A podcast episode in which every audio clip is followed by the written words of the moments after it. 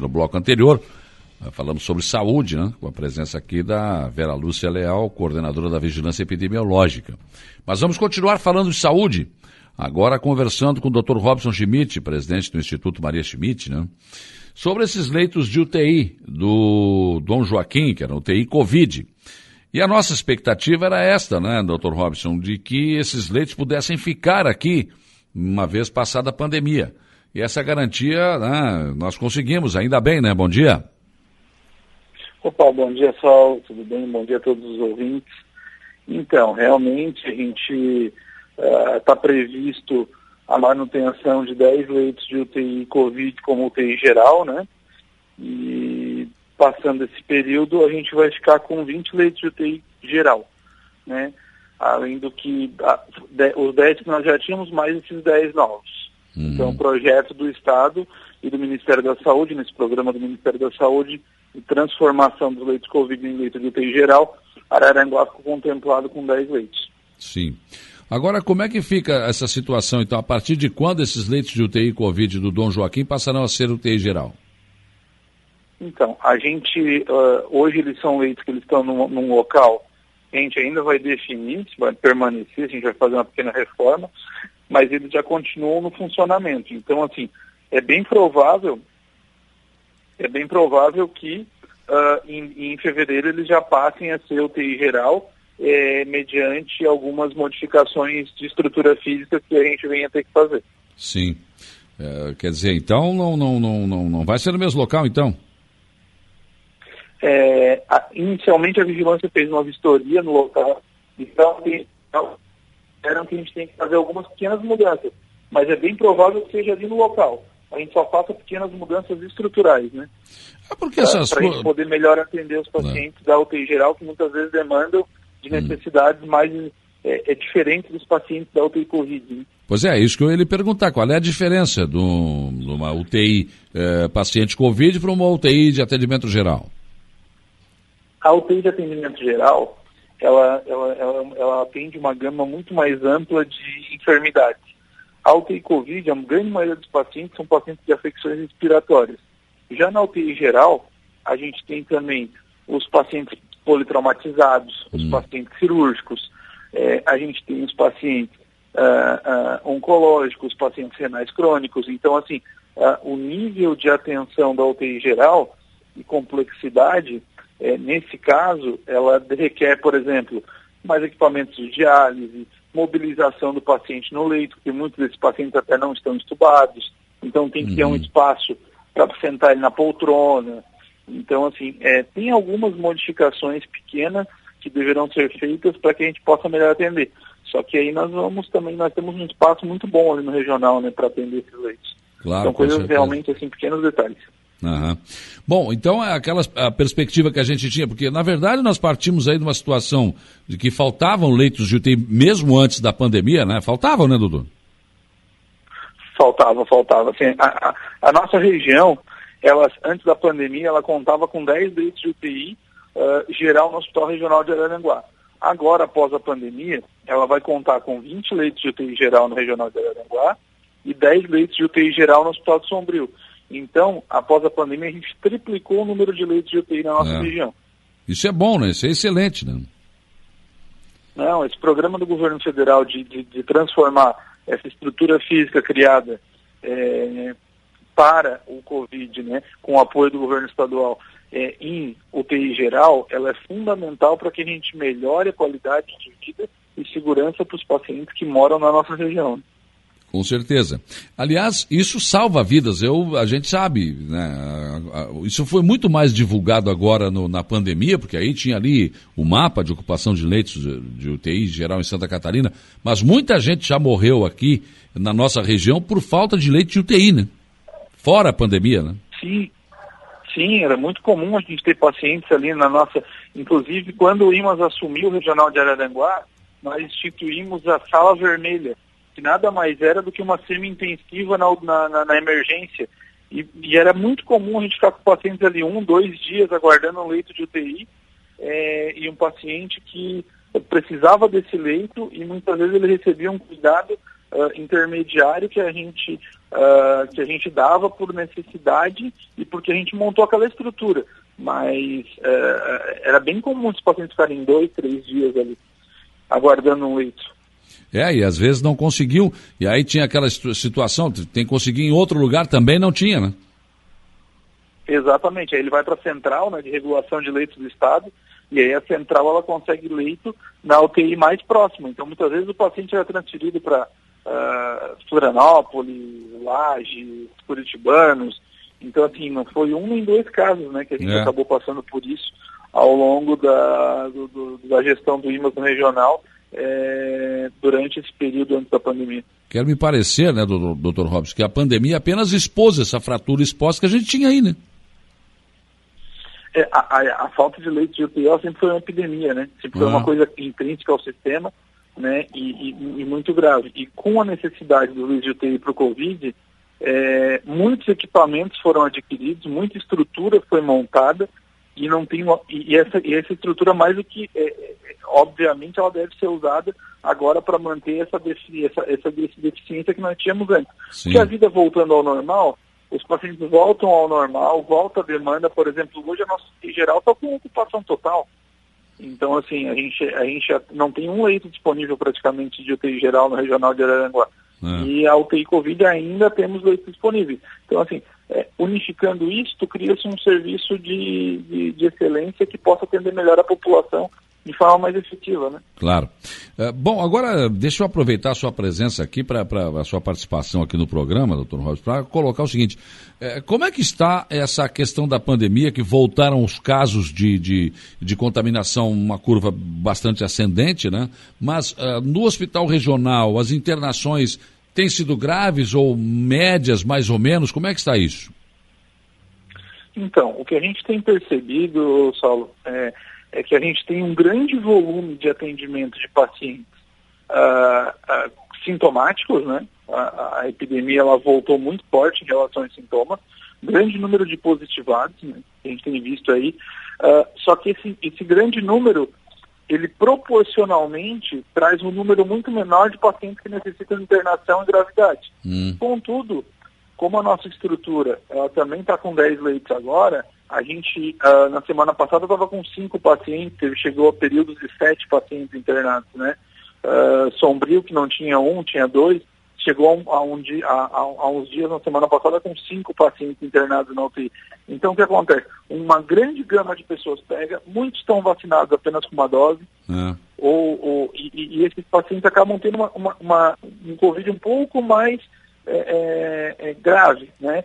E a gente acaba o quê? Utilizando desses leitos, utilizando a internação para manter esse paciente sob vigilância, para evitar que esse paciente piore em casa. Então, assim, é, não tem sido um pico de pandemia tão grave no sentido de gravidade da doença, hum. mas tem sido um pico de pandemia grave no sentido de velocidade da, da forma como esse, esse vírus está se propagando e a transmissibilidade dele. E isso tem gerado impactos muito grandes não só no, no, sistema de saúde, mas também nos nossos funcionários, nos trabalhadores, Sim. os afastamentos. Então, assim, o impacto social disso está sendo muito maior até do que o, o impacto humano no sentido do, da gravidade dos casos dentro do hospital. Tá. Agora, doutor, essa, essa situação, por exemplo, então, dá para dizer que quem não tomou nenhuma dose da vacina corre maior risco com, com, com essa cepa do vírus? Então, a, a, a, vacina, ela demonstrou uma eficácia em relação à proteção da gravidade, e isso é inegável, né? É, em relação à questão de transmissibilidade, é, a gente tem tido vários pacientes com duas doses que vêm, é, é tendo é, o Covid, mas com sintomatologia muito mais simples, né? Muito mais tranquila de se resolver. Então, é, é na minha visão, eu vou te falar a minha visão pessoal, né? Ah. Não posso falar a nível de, de, institucional ou a nível de padrão, mas na minha visão pessoal, a, a vacina, ela sim, ela diminui a, a, a gravidade da doença. Sim. Quer dizer, as pessoas estão mais protegidas. A ocupação da enfermaria está dentro de um patamar aceitável? Então, a enfermaria Covid está dentro de um patamar aceitável, a gente ainda tem vaga, mas, assim, na nossa rede IMAS, o que a gente percebeu foi um grande aumento dos pacientes de enfermaria Covid.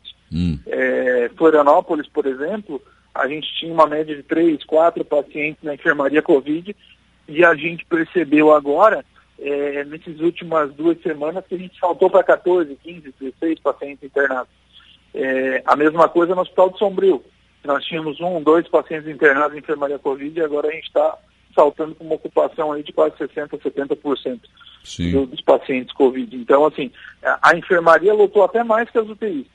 É, e muitos desses pacientes são pacientes que estão chegando ali, saturando, mas num quadro é, moderado que a gente bota em observação, atende eles com o intuito de que é, evite a pior evolutiva deles. E muitos dos pacientes que estão chegando na nossa UTI são pacientes das nossas enfermarias que acabam evoluindo mal. Então tem tudo isso. E, e a gente está vendo também muitos casos de co-infecção entre Covid e H3N2. Tá? Aí, aí, é um problema mais sério, então, né? É... Como? Aí, aí, é um problema mais sério quando junta a H1N3 com, a, com o Covid, né? A grande maioria dos pacientes que a gente tem visto complicar, ficarem mais complexos, são os pacientes que têm essa co-infecção. Né? E, é. Então, assim, a, a, gente tem visto bastante, bastante casos, assim, onde a pessoa ela tem uma, sintoma, sintomatologia mais arrastada é, e um pouco atípica do que é o Covid, assim, e aí a gente vai ver ele realmente positivo para os dois testes. É terrível, né? Situação complicada. O professor Daniel Bronstrup entrou aqui no facebook.com.br e disse o seguinte: Oi, Saulo, pode perguntar para o Dr. Rob sobre salários em atraso dos médicos do Hospital Regional? Tem isso, doutor? Salários em atraso dos médicos do Hospital Regional. Na verdade, o que acontece é o seguinte, Saulo, gente, até vou deixar bem claro isso, porque não tem. É, na história do Hospital Regional de Araranguá com o IMAS, a gente nunca teve salário em atraso né? É, o que a gente tem agora na virada do ano é uma movimentação em relação à máquina do Estado que fez com que a gente é, usasse do contrato que nós temos com o médico para poder pagá-los. Tanto que eles estão recebendo hoje os salários deles hum. uh, do mês de novembro, devem receber até o dia 20, ali, 15, o de dezembro. E no contrato que nós temos com todos os médicos do Hospital Regional de Araranguá, é, a gente tem uma prerrogativa no contrato, uma cláusula que até o 25º dia útil após a emissão da nota, nós temos que pagar esses médicos. Então, eu acho que o, o, o ouvinte aí, ele, ele fez uma pergunta muito específica, né? Até hum. estranha isso, é, mas assim, não temos nenhum tipo de atraso de salário pelo contrato que nós temos com os médicos. Se ele quiser também se dirigir até a direção do Hospital Regional de Araranguá, a gente pode mostrar para ele, nós somos uma gestão pública, transparente, o Christian, que é o nosso diretor, está lá, pode mostrar os contratos para ele e, e, pode ter certeza e garantir, Saulo, que o atendimento vai continuar sendo atendimento que vocês conhecem no Hospital Regional de Araranguá e não tem nenhum tipo de paralisação, nenhum tipo de situação, até a critério, hum. Saulo, de curiosidade, o Hospital Regional de Araranguá, apesar de não ter nenhum tipo de paralisação, como vinha tendo na época da SPDM, ideias e outras situações a mais, o Hospital Regional de Araranguá hoje produz 58% a mais do que essas entidades. Né? É, quarta ou quinta, eu vou te mandar um relatório que nós estamos fazendo, que a própria AGU fez, mostrando que a gestão do IMAS foi e é a mais eficiente que o Hospital Regional de Araranguá já teve. Sim. Aliás, eh, mudou, a, digamos, o relacionamento do IMAS com os médicos, através de contratos, é isso? Exatamente. Hoje a gente tem contratos, Saulo, e só para ter uma noção, a gente produz mais gastando menos. Hum. Né? O Ideias gastava na faixa de 1 milhão e 800, 1 milhão e 900 com médico mês e produzia 58% a menos do que nós. Então, assim, nós hoje reduzimos o custo não através de, de, de remuneração de médicos, porque os médicos hoje recebem um salário dentro do hospital regional que está é, é, no nível e no patamar de todas as outras unidades hospitalares aqui da região. Então, assim, hoje a gente tem um trabalho feito de forma digna, correta, eficiente, com grandes médicos. Hoje nós temos grandes médicos, grandes nomes médicos profissionais altamente capacitados dentro do Hospital Regional de Arananguá. Tá? Uma equipe de cirurgia geral hoje excepcional, uma equipe de ortopedia, uma equipe de UTI. Então, assim, hoje a gente tem uma equipe dentro do hospital regional que é muito diferente daquela que a gente é, é, né, no, no, passado, mas uma equipe que trabalha que faz acontecer, que faz as coisas funcionarem e, e assim, é uma equipe que uh, uh, Uh, não só da, da, da, parte médica, mas a parte de enfermagem, com capacitação constante, com orientação. Então, assim, uma equipe que o IMAS investe nisso, no desenvolvimento pessoal, né? Com certeza. Doutor, doutor Robson, muito, muito obrigado pelas suas informações aqui no programa. Acredito que essa semana ainda a gente volte a conversar. O senhor está fazendo esse, o IMAS está fazendo esse levantamento todo aí, né? Para fazer uma prestação de contas. Acho que é interessante de volta e meia é, falar sobre aquilo que está sendo feito, do que se pretende fazer também. Acho importante que se atualize esses dados aí. Obrigado. Perfeito. Sol, e só para lembrar mais um, desculpa, um detalhe que eu acabei de falar, a gente, dentro desse estudo que nós vamos te mostrar, a gente vai mostrar que, por exemplo, se nós recebêssemos, corrigido pelo IGPM, o recurso que a SPDM recebia no início do contrato dela, hoje o contrato do regional seria 6 milhões e 900. Sim. Então, assim, é, então, dentro, dentre esses detalhes, nós vamos é, é, provavelmente apresentar nessa prestação de contas aí à população o, o quanto o IMAS tem sido eficiente e bom para a região. É, é, e, e, e, obrigado pelo espaço, obrigado pela, pela cordialidade que sempre tem conosco e estamos à disposição. Obrigado a todos os ouvintes. Um abraço. Doutor Robson Schmidt, presidente do Instituto Maria Schmidt, conversando conosco nesta manhã de segunda-feira. Eu vou estar terminando esse, esse, esse estudo aí que está sendo feito, esse levantamento está sendo feito, até porque nos bastidores. Eu já sei que o secretário estadual da Saúde, André Mota Ribeiro, voltou à carga contra o IMAS e contra o Hospital Regional, né? Mandou aí um documento dizendo que o IMAS está prestando um péssimo serviço aqui no, na nossa região. Eu não sei onde é que eles foram buscar isso, né? Mas enfim. então, o, o, o, que está sendo feito agora é um levantamento completo do que está sendo feito aí para mostrar para a população, né? Botar em pratos limpos o que está acontecendo aí, né?